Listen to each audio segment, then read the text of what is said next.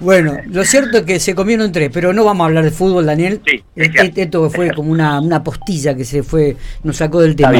Hubo sesión en el Consejo Deliberante. ¿Qué temas se trataron? ¿Cuáles fueron los más importantes? Este, contanos un poquitito. Bueno, no, en principio, eh, a ver, una novedad que, que es para más que nada para todo el sector del barrio El Molino, ingresa un expediente. Esto ya lo habíamos tratado el año pasado con la posibilidad de que el Banco de la Pampa con su política de expansión fuera incorporando cajeros automáticos en distintos barrios de la ciudad, que era una solicitud permanente por parte de vecinos y vecinas. Eh, se había incorporado en el Carlos Ver, en el Bicentenario, en el Ruchi, el año pasado hasta, hasta final de año. Y este, en esta oportunidad, eh, el proyecto eh, que, que presenta el Banco de la Pampa, junto con la Secretaría de Planificación y Gestión Urbana, es en la ruta provincial 1, 102 bis y, 30, y casi 39. Así que en aquel sector del barrio El Molino. Bien, eh, qué bueno. A ver, no, pensando automáticos. Sí.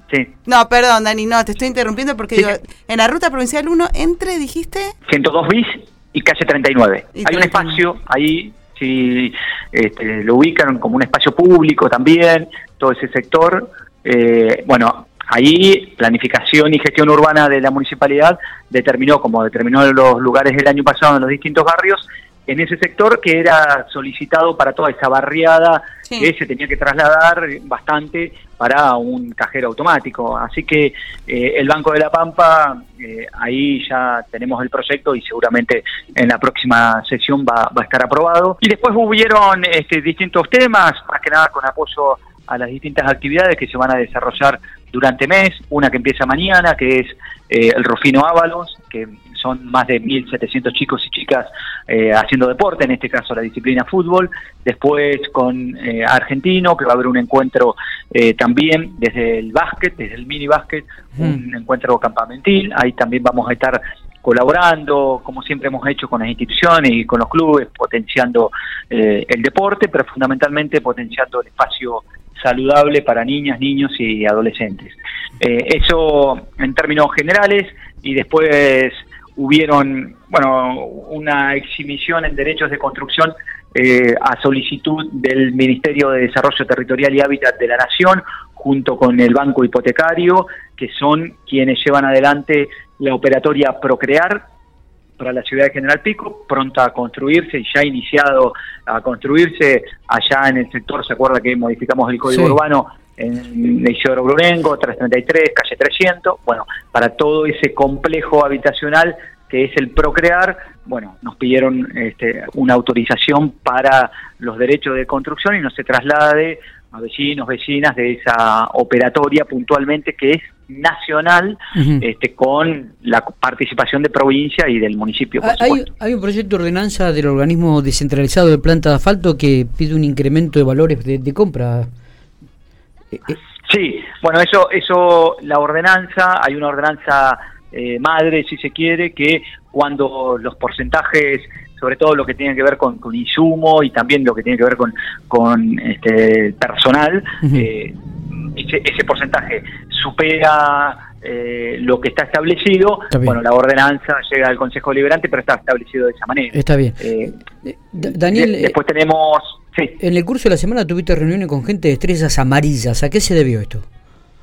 Bueno, ahí también es interesante el proyecto que presentó la Fundación para Estrellas Amarillas, que son básicamente eh, el tránsito también es cultura y que eh, lo vamos a coordinar, hablamos con el ministro de Educación, Pablo Maxione, para que eh, pudiéramos dialogar con el Instituto Superior Bellas Artes, que está relacionado justamente a, los hacedores de la cultura, del arte, y la idea es que este profesor pueda venir con estudiantes de LISBA y con profesores también y profesoras, eh, llevar adelante un curso que se haga con el metal de los autos o de los vehículos, motos, camiones, eh, que pueden llegar a ser, eh, bueno, compactados y que se pueda retener algo de eso, o algún auto que haya tenido algún siniestro vial, o bien chapas que se puedan ir consiguiendo, pero que sean parte de, de vehículos.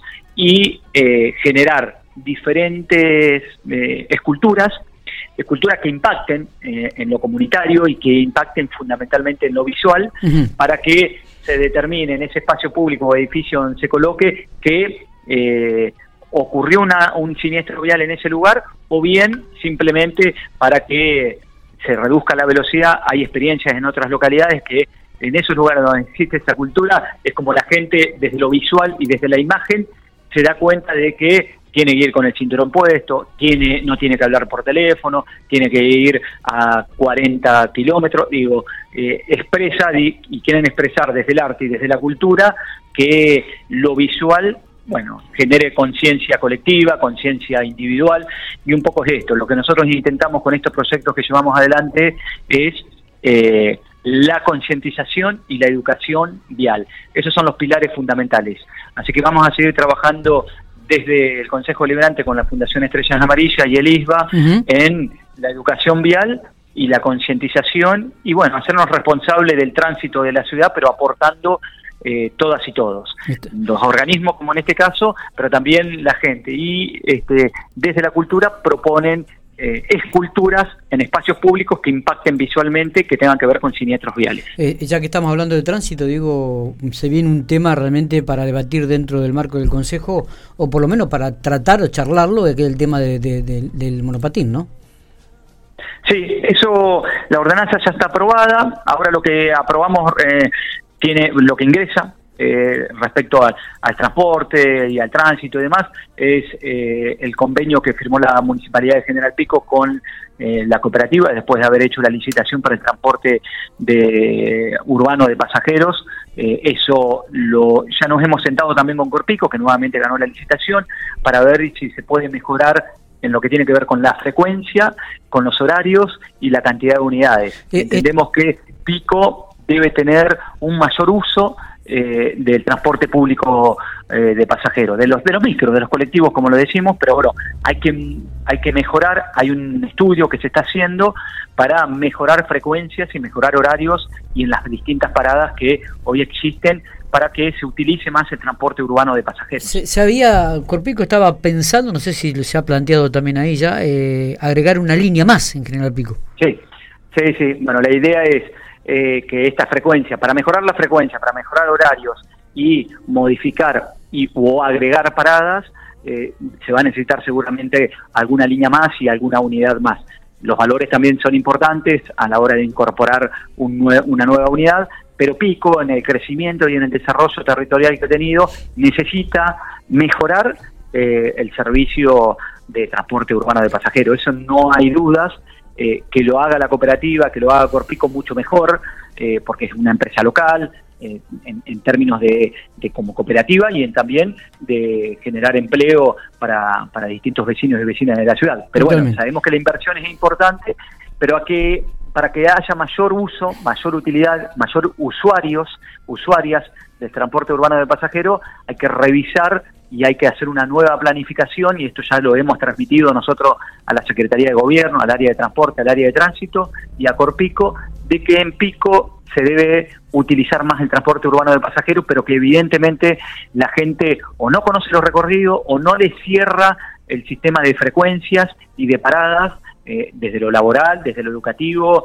eh, las universidades, como para que eh, los horarios coincidan y para que el recorrido sea eh, más rápido. Así que en eso eh, se está haciendo una planificación y se está estudiando. Ya hay algunas paradas que se podrían modificar porque en esas paradas no hay gran cantidad de usuarios y usuarias, así que se puede trasladar a otro lugar, mejorar si se puede con una línea nueva, con mejores frecuencias. Hay que trabajarlo porque se necesita un mejor servicio, no desde la calidad de las unidades, digo, sino de la frecuencia para que haya más usuarios y usuarias que es mucho menor a lo que fue antes de la pandemia. Antes de la pandemia había un número de, uso mucho mayor de usuarios y usuarias en el corte de boleto, mucho mayor a lo que hay hoy. Eh, así que habría que recuperar eh, eso que se perdió y mejorar para que el servicio sea realmente eficiente y para que la gente le sirva la frecuencia y las líneas que hoy se están usando. Así que esperemos que eso se pueda, se pueda resolver. Ojalá. Gracias Daniel por estos minutos. ¿eh? No, gracias a vos y que tengan buen día.